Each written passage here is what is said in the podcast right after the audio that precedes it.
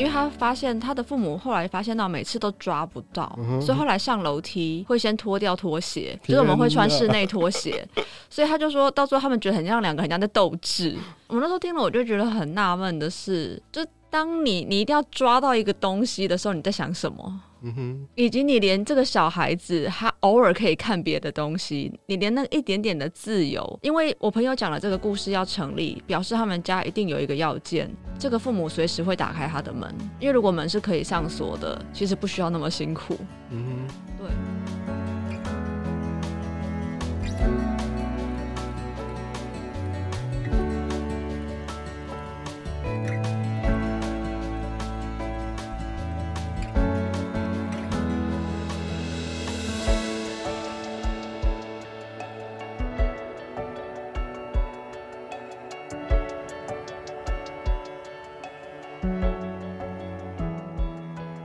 欢迎大家收听一本正经。Hello，大家好，我是燕君，然后我是吴小乐。嗯，今天很开心，就再一次见到小乐老师，就是这样说好像有点有点身份。好，那今天我刚刚有没有一个共识？今天负责我来念 slogan，一本好书，今天如此，将来也如此，永不改变。谢谢。Yeah, yeah. 其实今天要聊的这本书是呃由静文学出版的，在八月的时候嘛。对，八月底。嗯，叫做《那些少女没有抵达》，是一本很有分量的书。对，十五万字，以当代来讲，大家真的会觉得很沉很沉。嗯嗯，因为那时候就是在问说，哎、欸，就是有没有要录音的时候，因为他说，哎、欸，要不要再访一次？问我这样，然后我说，哦，好，我。我试试看，因为看起来有点厚这样子，对。然后其实看下去的确也相较于致命登录，该怎么说呢？致命登录的问题显得比较轻盈一些，对。哦，所以你会把它想成是那个议题的那个分量，对。就是确实，我觉得那个。包括在写的时候，我觉得写这本书那个经过我身体的感觉是也是差异很大的。嗯嗯，对，而且我觉得自己好像，我觉得这本书一个有趣的点是说，它有很多的可以让人掉入掉入的那种情节，就是它，我不知道这个是不是所谓的意识流啊，但是就是它有很多能让人家投射进去和掉入那种那个情境的那个环节，让我看得很慢啊，因为。我本来家想说，哎、欸，小说就是我可以很快的看完，而且它有一个很对我来说，我是怀抱着一个命题去看的，就是那个问题是说，呃，那个少女为什么没有选择活下来？这样子的。那你觉得看完之后，嗯、你觉得你可能有一个你的答案吗？我觉得我有一个答案，但是苏明炫那个角色，我不太敢说。因为我觉得苏明炫他是一个，我自己用我的解释来说啊，他是一个秘密和答案都在他自己身上的人。他太个人了，那那个太个人的东西，我不敢说，我从其他的角度去看他会是对的，或者说我不敢给那个答案。对，那吴一光的状态，我就会比较抓得准，就是说他大概是什么样的状态。对，我觉得这个是我写这本书的时候，一开始有跟出版社说想要这么做。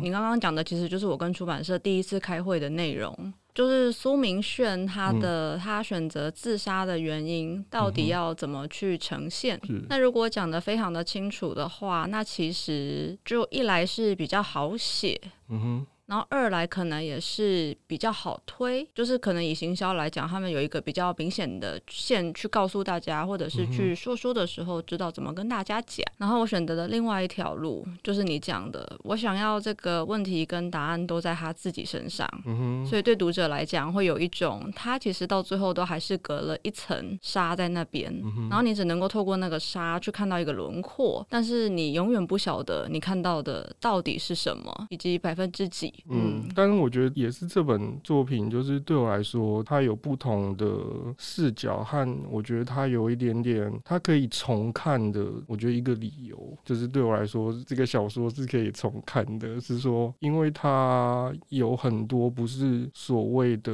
你只在追这个剧情的话，那它有一个，我觉得对我来说是它有自传的那种性质，就是它这个性质是它可以让人重回自身的每一个时间点。他都会给出一个可能是当初你没有把它放大来看，或者是当初你就这么活下来的那个问题点，没有仔细去思考的点，所以这是让我觉得，就是如果你只追剧情的话，就是会觉得，哎、欸，好像这个结局怎么就这样收起来？可是如果你这本书它是可以作为一个让人可以重新审视自己的一本书的话，我觉得它有就是对。对我来说，有另外不同的角度，这样子。嗯，我自己在写的时候没有那么确定，嗯哼，就是没有这么确定这本书它的一切到底是什么，嗯，因为那时候已经沉进去沉的非常的深。如果要说写这本书有所谓的起心动念，因为我觉得这几年大家越来越在意所谓的创作动机，嗯，我觉得我好像要常常要去提案的那个，因为我们每次提案，我们也会听一个人的那个动机，嗯，我觉得我的动机是想要回答一个我可能在九年前就在写你的孩子。不是你的孩子的时候，想要提出来的一个问题，嗯哼，就是为什么我们华人社会这么着迷于就是欺负小孩？哦。对，然后我觉得随着时间的改变，我们欺负小孩的程度，我觉得并没有完全的好转，嗯哼，甚至可能随着就是我们思考，随着我们的很多，比如说民主化的进程，我们学会用更新的方式去欺负小孩。然后这个当初有让我一个很愤怒的东西，因为我有跟别人说过，我是所谓的心痛系的作者。什么叫做心痛呢？就是我如果一个东西，我一开始我没有感觉到心痛，我写不出来。就是如果我顺顺的。哎，觉得哎，这个东西好顺哦，我就一个字都写不出来。但是如果一开始有一个东西勾着我，让我觉得我放不下，我就有办法为了这件事情，然后可能是一两年都沉下去，然后没有太在意结果。那这本当时让我很心痛的地方是，就是这几年来大家都知道台湾的青少年的忧郁非常的严重，然后有些时候会看到一些新闻媒体啊，就是去报道说今年的，然后哪哪一个地方的一一个十四岁或者是十六岁，然后选择从他的住处坠楼，这样。我发现好多人会在下面留言，然后会讲说现在的小孩真的很不中用，或者是会讲说都已经活得那么好了，那我发现他们活得很好是用物质来看，是。会觉得又没有饿到他，也没有冷到他，然后还可能十十三四岁就可以拿 iPhone，嗯，对，然后就觉得他们都已经过了这么奢华的生活，简单来说就是用一百个方式。是去讲他们的好像很愚蠢，嗯，所以那时候我觉得天哪，我们人到底要多残忍？就是今天有一个人对于他的生命做出这么重大的决定，然后我们既然既然有那么多大人想的是去嘲笑他，去贬低他，嗯、甚至是去把他的死，呃，好像形容成是一个很不值得我们严肃以待的事情，去把它给小丑化，然后荒谬化，然后娱乐化，对，笑话化，就是。是，我觉得那时候我就是看到这些东西，我觉得非常的生气。嗯，但是一方面我也会承认，这些人讲的里面的想法，难道我完全都没有吗？我觉得我也有，我也会觉得，但是我处理的方式可能不是嘲讽，而是困惑。嗯，就是你们活在一个。以我们这个多你们十几岁的人来看，你们活在一个如此方便、如此繁荣，然后如此很多东西都是多出来的，都是五村的，是就是不用跟别人分的。那在这个状态下，是什么东西让你们觉得就是人间非常的不值得？嗯哼，嗯，但其实书里面有谈到一个，就是说一个学校或者是一个班级，它的空间就那么大，它的资源就那么多，然后所谓的那些少女或者他们就挤在这儿，然后为了一个至少是一个就是大人给他的目标，还是之后的一种一种未来的想象，在挤在这里面，好像就是因为这样子就会出事了，好像好像问题就那么简单一样。对，就是其实我觉得我自己在回看我自己的生活，或者是回看一些国高中生，其实他们说实话，我当初跟他们好像都保持着同样的问题，就是都有一个共同的问题，或者是一种好像他没有办法跟别人说的问题，或者他已经听得太多了，就是他已经听得太多那些他觉得并不是他在意的。点或者是在意的问题，所以我看他们都不喜欢跟别人说话，然后跟跟我那时候一样。我觉得倒不是因为他们觉得这样比较酷还是什么的，但可能连酷都是一个很过时的、很过时的形容他们的名词。但就是他们很在意的一些点，说实话，没有一个对我来说比较负责任的大人跟你说听我的就对了。对，我告诉你，我活过，我就是这样子。那你听我的就对了。那种大人好像就只是习惯了，然后就变成大人，他没有再带着他以前的疑问去过活，但是他却回过头来好像不解。我觉得那只是人就是长大了，就是会没有想起以前自己的一种过去，或者是一种不知道就忽略了还是怎么样，好像这就是就是成长。对，我自己在看，我都会觉得说，其实我们那时候都很期待，呃，有一种导师是对我来说是他能够真的给你某一种指引。我觉得他像里面的简君主一样，有一点他有点诚实，就是那种诚实是就是像书里面写的说，就是我也不知道，但是那种诚实，我觉得会略带一种同情你的角度，他会觉得说，希望你可以撑过去。他虽然不知道怎么样去解释那个问题，但是他知道，好像如果你有幸撑过来了，好像就会没事。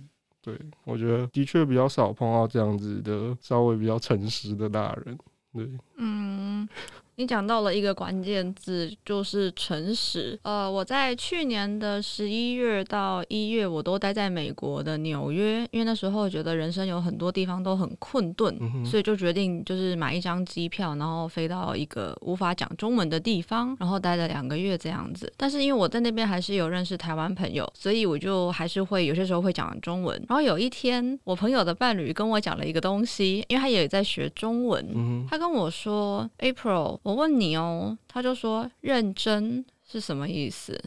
然后我就问他说：“为什么你会特别问这个字？”然后他就说：“因为你生气，就是因为我跟我朋友通常什么时候我会 用中文，就是我要骂一个人的时候，嗯、我要跟他抱怨的时候，因为平常我觉得有些东西是这个伴侣也可以听的，我就会用英文嘛。那一定是有一些比较私人的，比如说我们在讲我跟我朋友认识的人做了什么，我觉得很难理解的事情。然后他就跟我说，他很常听到我在生气的时候，我指责或者是我愤怒的点是不认真。所以他会很想知道，那认真是什么东西？对。我就觉得天哪，因为这是其实是一个旁观的人间接的告诉你，你这个人的核心是什么？就是你的，如果你有一些什么信念的话，那哪一些信念你觉得一旦被违反了，你的反应可能会比较大？因为像有些人他很在乎的是公平，所以像我有些朋友出去玩，我们那个评分的钱，我那个朋友就是一定要到个位数。嗯，比如说如果是五十八块，我给他六十，他一定要找我两块，他没有办法收下那两块钱，他会觉得收下之后。他整个心是不安稳的，就是他内心的那个核心就被打破了。他他会觉得接下来一小时他都会很痛苦。嗯，但我就无所谓。我跟我朋友可能有两百块，可能甚至五百块以内的落差，我都觉得还可以接受。这样，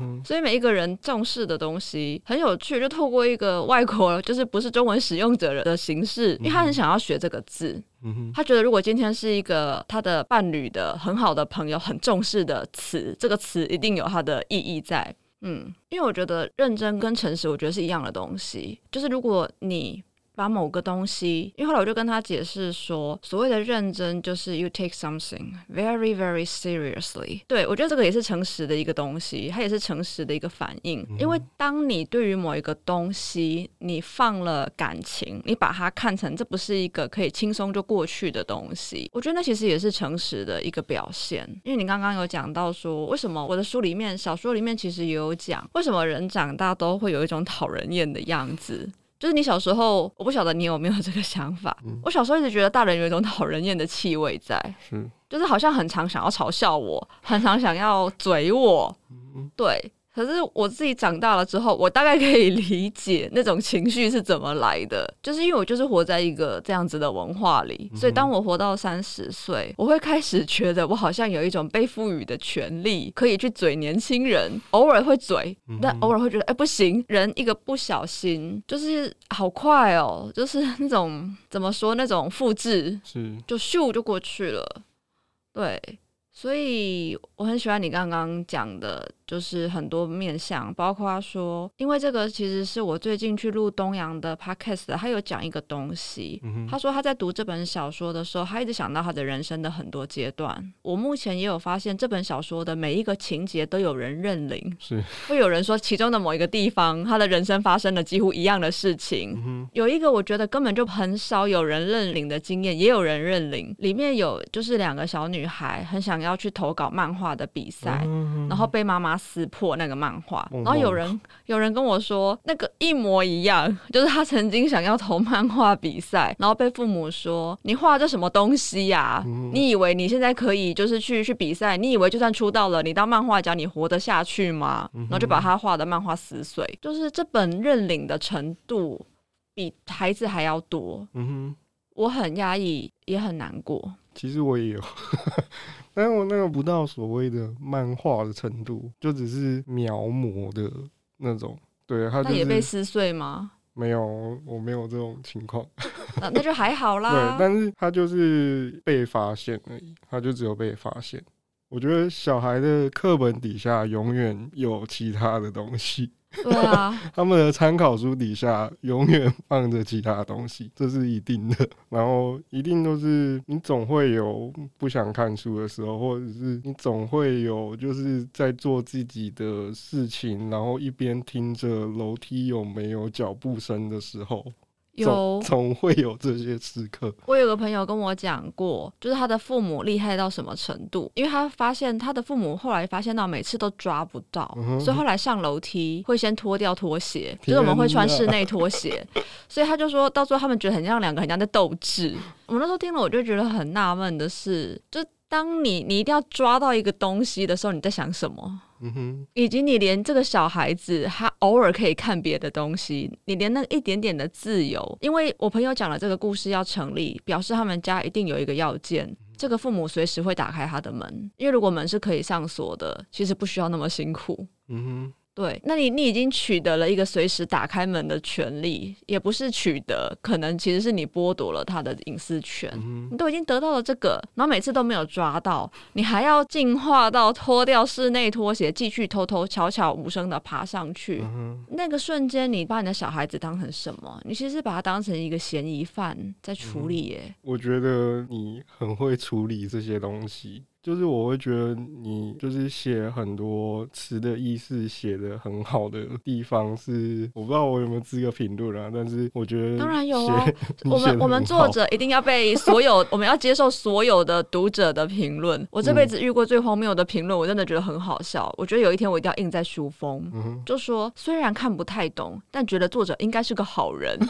这是我目前听过，就我我就是有一天我就滑滑滑滑到的，觉得会觉得怎么判断的，教我。好不好？我都还无法练就于这种 透过一个作品判断一个人，以及你怎么知道我没有我不是超坏的人呢？嗯，至少他对自己很诚实，他看不太懂。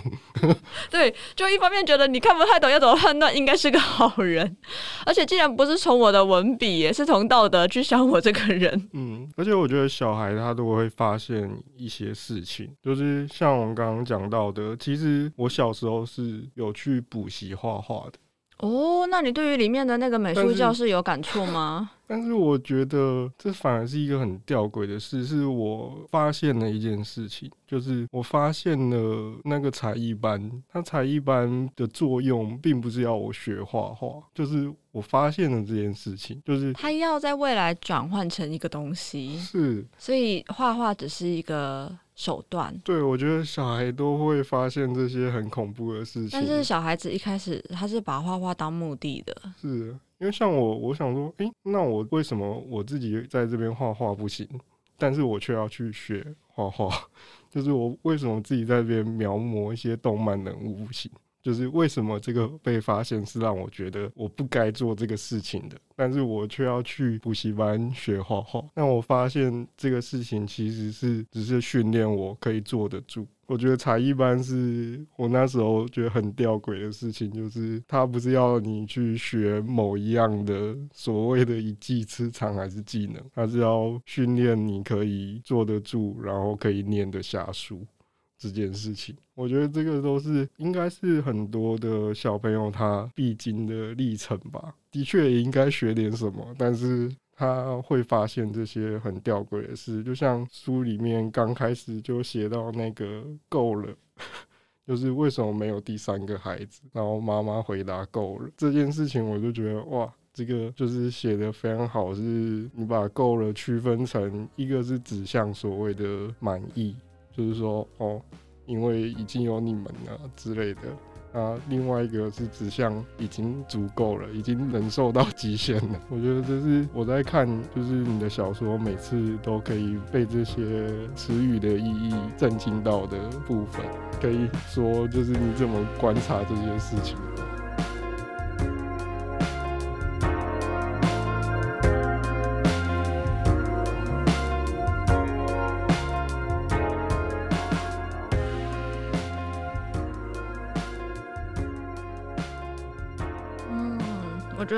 到一开始我讲的认真，嗯，就是我觉得很多东西其实你只要很认真，你就会看到很多有趣的事情。嗯，对。可是我觉得如果要现在要做一个很很写作的建议，或者是 其实最好的方式就不要听我的建议，嗯，对啊，因为你就写你的自己的路就好了。是。但我觉得如果一个东西它如果要变成所谓的所谓的。艺术或者是一门什么，你多年后回看仍然觉得很值得的。我觉得有一个很重要的要素，就是你不能够被评断呢。你你至少你在发想这一切的当下，你不可以太快接受到外来的打击或者是外来的诱惑。嗯哼，对，我觉得我之所以对于语词有这么多的想法，有一个很重要的要素，就是因为我有一个才国小毕业的妈妈。嗯、对，我妈妈国小毕业，我爸爸国中毕业，所以我不是来自于那种。所谓的高知识分子的家庭，这样。我妈妈她因为她只有读到国小，所以她有一个很大的诱因或者是动力，她不想让人家觉得她是文盲，嗯，因为只学到国小很多字真的会看不懂，所以她其实她工作之余，她就会把我跟我弟弟牵去书店。我跟我弟弟是在书店，就是长了很长一段时间。就是我们家小时候 经济地位不好，可是只有一个东西的消费，我妈妈会努力的去满足，就是书。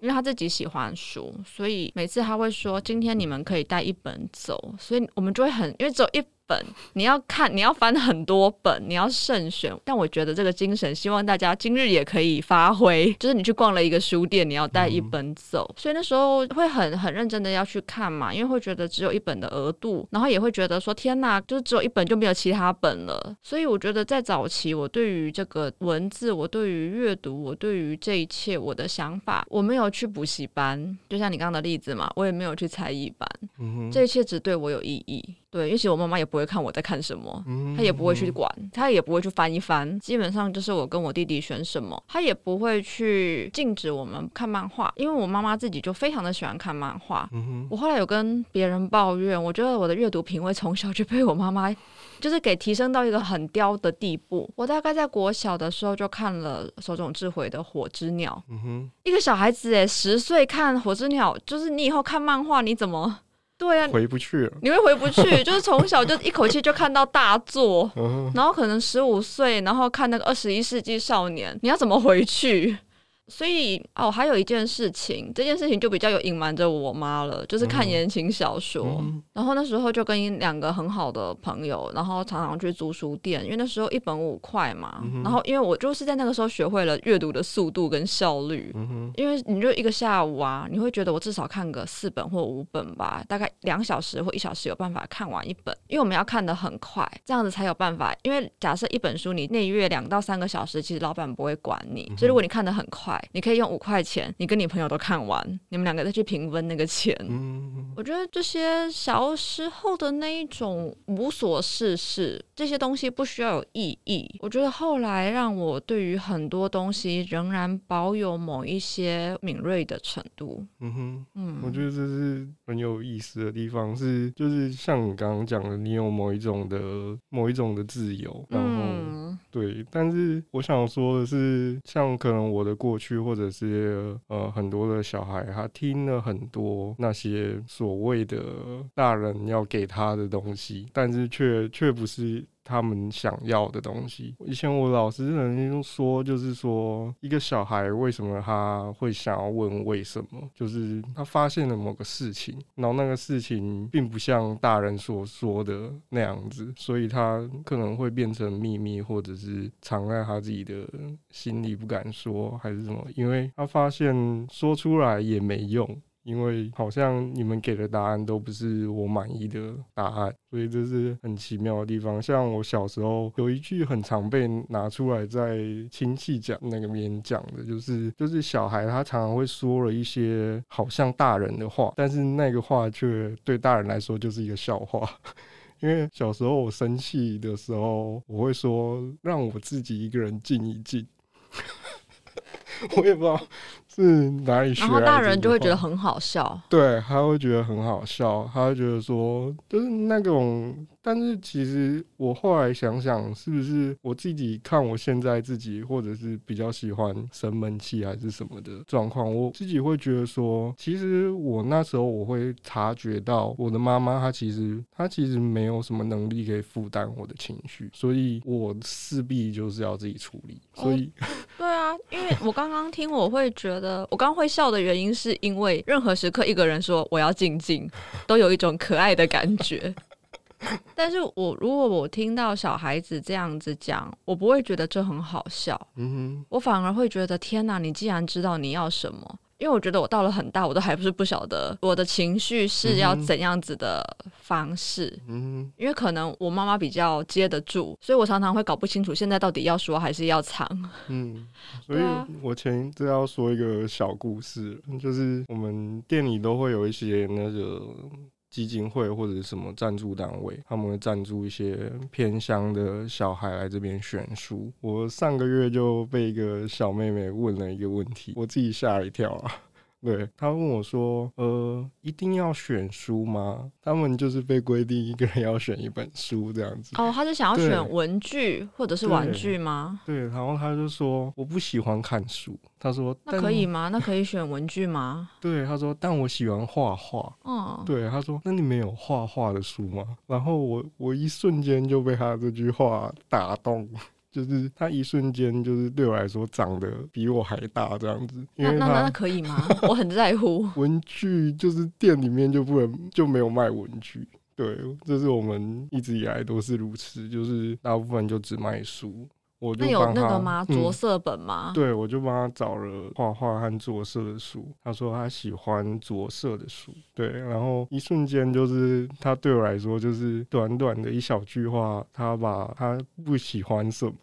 看他喜欢什么，而且他都告诉了你一个这个大人，而且他能够去选什么，我觉得他一瞬间他都一次讲完了。然后我想说，太强了吧！我可能我现在你要问我说，比如说工作，你喜欢你工作的哪一个部分，还是什么，我可能都完全说不出来，或者是大人心里有苦，没办法说这类的。就是一瞬间，一个小孩哈就是把自己的喜好和好物全部的短短的一句都讲出来，我觉得这是让我觉得，就是小孩他其实很能够敏锐的察觉到大人告诉他的话里面哪些是真的，哪些是假的，或者说这个东西就算是假的，那我能不能把我所看到的是，或者是我经验到的所谓的我觉得可能是真的东西告诉大人，这会不会得到惩罚？这些事情我觉得小孩都很。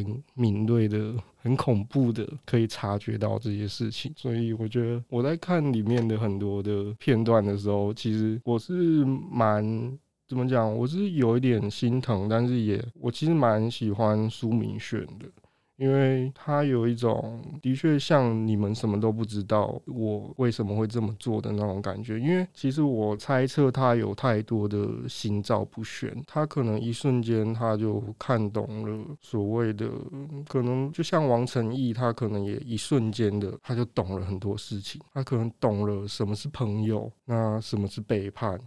那什么是信任？或者他一瞬间就懂了这些事？那我猜苏明轩他也懂一些事，只是他没有，他没有。因为每个人懂了之后的下一个想法不一样。嗯、是。有些人会觉得，OK，那我要更加怎么样的活？是。但我因为我刚好在来的路上，我刚刚去了一间咖啡厅，就在这附近。然后我那时候就觉得人很多，我就跑进去，想说我并没有要特别挑店。然后那个外面也看不出名字来，是后来那个他们把 menu 送上来，嗯，我才发现那个书店叫做自己的房间。嗯，对对对，就觉得哇，好伍尔夫哦，对，就很喜欢。嗯哼，然后我就去看了后面的选书，因为那个咖啡厅。有很多书，嗯哼，我就看到叶青的那个下辈子更加决定，嗯哼，对，因为我们都知道后来叶青自杀了嘛，嗯，我后来就发现有些人会决定，但是有些人决定是在这辈子就决定，有些人是下辈子去决定，嗯哼，所以就是你讲的那个一瞬间懂了很多事情，可是每个人的王晨义的选择就会跟苏明炫的选择不一样，嗯哼，嗯，对。可能王成义也是一部分，因为他有一个姑姑，还有一个很好的姑姑。我小时候我看这本书的时候，还有就是觉得亲戚。其实我都一直以来，我相信小孩大概长到一定的程度，就不会喜欢亲戚。但是有一种亲戚就是会让人喜欢，我觉得就是该怎么说呢？我不知道该怎么界定，但是你感觉他好像还没完全变成大人。对啊。对，就是他可能是那种还没结婚的表哥，或者是还没，就是通常家族里会形容说太爱玩，嗯、还没有定下来的一个谁。是，然后可能是他们兄弟里面最小的那一个，也有可能是离婚的那一个。就是一般的大人会说啊，这个亲戚离经叛道，或者是怎样又怎样。嗯、可是我们会发现到，通常这样的亲戚都跟所谓的小孩子处的很好。是。而且你在他面前，你就觉得他很诚实，没有错，他不会对你指手画脚的，因为他可能他的人生也是，他也受够了被很多人指手画脚。是，他有一种自觉，我不知道那那个东西是哪里来的，好像他自觉会抵抗自己变成那样子的存在。对，对啊。或者也可能他没有自觉，但他就纯粹的受够了，嗯，因为他可能会觉得我的人生已经被大家给讲成这个样子了，我还要去讲别人，我累哦，我时间那么多。是哦，对啊，对，我觉得这个亲戚是我书里觉得很特别的部分啊，就是比如说呃，梅姨也是也是一个这样的角色，只是梅姨可能她比较后退一点，因为她的负累太多了。对，啊，这也是一个很我那时候很决定一定要做的事情。就是我后来发现，其实以前的小孩子，以前小孩子，我觉得他其实活得没有那么的痛苦。一部分是那时候我们社会还觉得人可能有希望。因为其实如果有大家有去看调查，就是现在二十年来台湾人的改变，就是我们越来越不相信希望这件事情。嗯嗯、我们会觉得很多东西都是注定的，是无法被改变的。嗯、对，所以以前的小孩子可能活在一个可能阶级流动还没有那么僵化的时代。但我觉得以前的小孩子有一种特别自在的那个成分，也是在于以前是用社群去养一个小孩，或者是一个社群的很多人去养很多个小孩。所以其实以前的亲子关系没有这么的一对一。嗯、其实很多时候是。多对多，大家都可能有经验，就是可能你的旁边就住着另外一个亲戚，所以你父母要干嘛可以跟他说，我们出去看个电影，嗯、然后这个小朋友你帮我顾个一下下，那对方也会答应，因为对方可能他的小孩子也有哪一天换他要看电影，是，所以以前其实我觉得小孩子有一个乐趣，就是说他可以去看脸色，他会判断哪一些大人是今天他出事了，可以去拜托帮我圆个场，帮我说个话，嗯哼，可是现在就比较没有这样。样子，因为有很多人跟我说，他们对于里面的亲戚这段是很有感觉的。嗯、其中有一个前辈，他讲的故事我很喜欢。他说他的妈妈非常的在意成绩，嗯、然后有一次他的阿姨来，发现妈妈正在打他，因为那天考不好。然后后后来他有一天第二次段考，就发现一回到家又因为要准备要挨打了，就发现哎，阿姨怎么来了？所以就表示阿姨其实知道他的手足会做这件事情，就是因为他们他也有养小孩嘛，他知道什么时候要考试嘛，所以他那天就假借刚好去附近买了个东西要送过来。跟那个手足一起分着吃，嗯哼。那这个前辈就跟我说，他当下就觉得很安慰，因为他知道其实这个阿姨是来救他的，是来让他今天没有这么难过的。嗯、因为毕竟妈妈看到姐妹送了糕点来，你你不可能，你现在看到那个成绩，你你不可能当下就是觉得哦，我还是要教训你这样子。就是、很尴尬，因为你也不想要在别人面前，然后人家还拿了好吃的东西来，你可能那天会觉得，好了，就算了。对，放你一马，就放你一把，看有没有第三次断考。可是我觉得以前比较有这个弹性在，就是、嗯、对，因为我觉得以前我们好像没有这么觉得，就是一个孩子他的教养只跟两个人有关，就是父母有关。嗯哼。我觉得的确，现在的小孩他有一种像书里面所谓的，他有一种自由，但是他同时也负担了那个自由的责任。但是其实说实话，这个自由的责任并不一定要完全在他们的身上。例如，你刚刚讲说很多的亲戚或者是什么，他们其实可以分担或者是帮忙顾这个孩子。但是现在的孩子，他可能说他的爸妈就跟他说一句：“什么都给你了，怎么会这样？”你完全掌握了这本书的精精神，因为以前的父母他可能他他有办法稍微的去过自己的人生，因为我们都知道台湾这几年来的社会有一个现象，就是越来越原子化，包括家庭教养也是。以前是一个平面，可能是一个三合院，然后一群人就是多对多的养小孩。现在是一个高楼里面的小单位，然后那个父母就是几乎是一对一，或者是二对一，或者是那个数字都变得很小。所以这种情况下。就会出现你刚刚讲的那种，我真的什么都给一个人，因为以前可能会生两三个，或者是甚至更多个，可是现在很多时候就只有这一个小孩，然后两个人就是父母把他们的一生，可能是金钱，可能是资源，全部的去溢注在一个人身上。嗯，因为我后来就常常发现到，我为了写这本书，我去问了很多有自残经验的小孩。那那时候觉得很难遇到，或者是他们可能不会想要跟我聊天。嗯哼。可是后来我发现，其实他们都很想聊天，想要有一个人，想要有一个可能大他们可能一轮的人，嗯哼，跟听他们讲他们在想什么。是。对。然后其实很多他们都会讲到窒息这个词，嗯，就是觉得在家里面快要窒息了。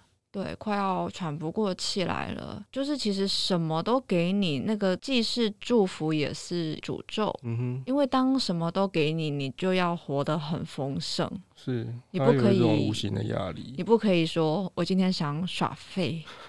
对，因为他们都会讲到一个东西，就是当父母什么都给了你，甚至可能为了要让你读某一些学校，或者是得到某一些资源，父母可能疲于奔命。嗯。然后他看到你礼拜六下午没有在复习，他真的会愤怒诶，他真的会很生气，觉得你怎么可以没有读书？嗯。像当时就有一个小孩跟我讲说，就是他有一次想要，他就偷偷的跑去看了一部电影，因为他觉得他真的快疯了，他想要。就是看电影，我觉得我公司讲这些都好荒谬。我一个人看电影不是很正常的事情吗？然后他回到家之后，然后他就有跟父母说：“我今天下午去看电影。”然后父母就说：“那你现在不是应该要赶快坐到书桌前吗？”就是因为你已经浪费了一个下午，就是因为你要走过去跟走回来，就是你可能要花三四个小时。是。就你怎么可以现在这样，就是还在这边跟我讲话？你要赶快回去坐着啊！而且他后来他父母问了他看什么电影，又更生气。因为觉得是那种没有什么知识的电影，就是译文片，嗯嗯、我就反问说：“那到底要看什么电影，你父母才会觉得就是没有这么的浪费？”嗯、他就说：“嗯，可能要有教育意义吧，或者是可能要有一些什么科学的知识吧，他们才会勉强接受。嗯”就是所有的东西都要很有意义跟很有用。对，希望我们可以富足到足以浪费。我觉得很，我觉得这非常的重要。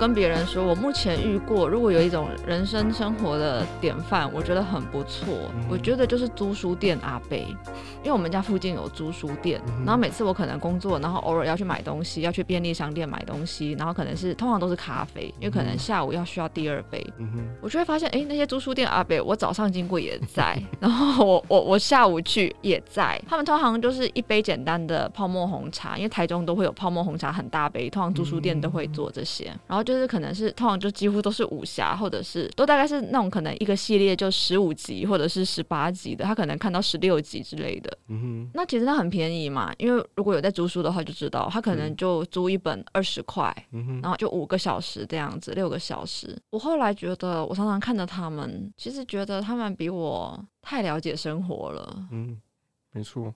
对，就是。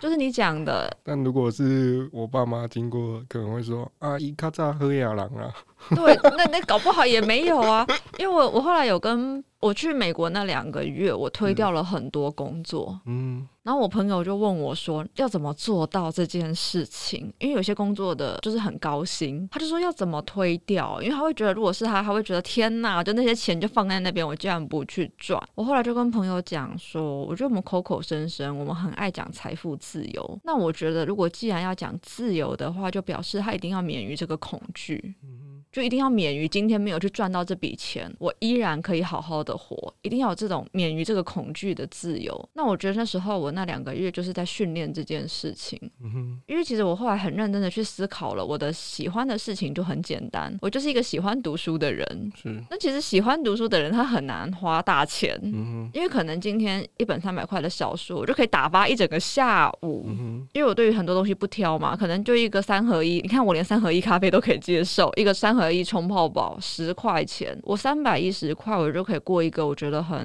因为你刚刚讲酷已经有点老了，那我们就讲 chill 吧，我就可以过一个很 chill 的下午。嗯、那我为什么要那么多钱？我为什么要去为了钱而离开我手上在读的小说？嗯哼，因为我已经得到了我要的东西了，那我为什么还要去追求那个手段？我都已经在目的这里了。嗯哼，我觉得这个是那两个月的一个很意外的学习。对。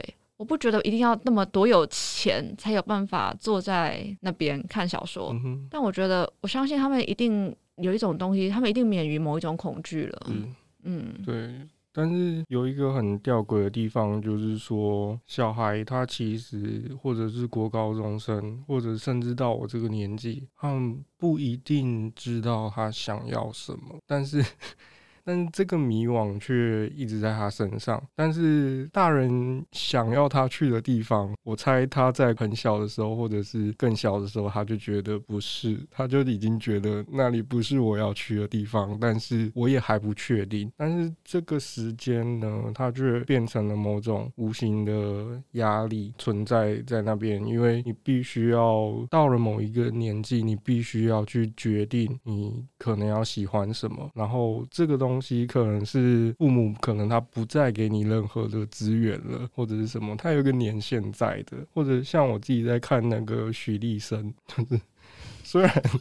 虽然许医生的问题有蛮大一部分在他自己的身上，对，但是他也有一个年限在的，就是说，我觉得读书是一个很奇怪的东西，他是大人，他对读书也是有一个忍耐的限度的，就是他小时候很鼓励你读书，但是当你读到某一个阶段的时候，他会觉得说你应该要去工作了，或者你的。这个读书应该要去变成什么了？就是小时候可能是呃，我投给你的资源应该要变成成绩了。那后来是你，所以其实你在问的问题就会变成说：我们真的爱知识吗？其实不是。我觉得，因为我们说过嘛，我们要诚实。我觉得其实我们我们爱的是钱。嗯哼，认真来说就是这个东西。我们是一个，就是每次大家在讲说什么，就是日治时期日本人对台湾的评价，不就是什么贪生怕死，然后又爱钱？因为其实没有错啦，我们的祖先就是一群想要有更好的人生，是他们有自己的一个 dream，所以他们想要就是想要来到台湾发展。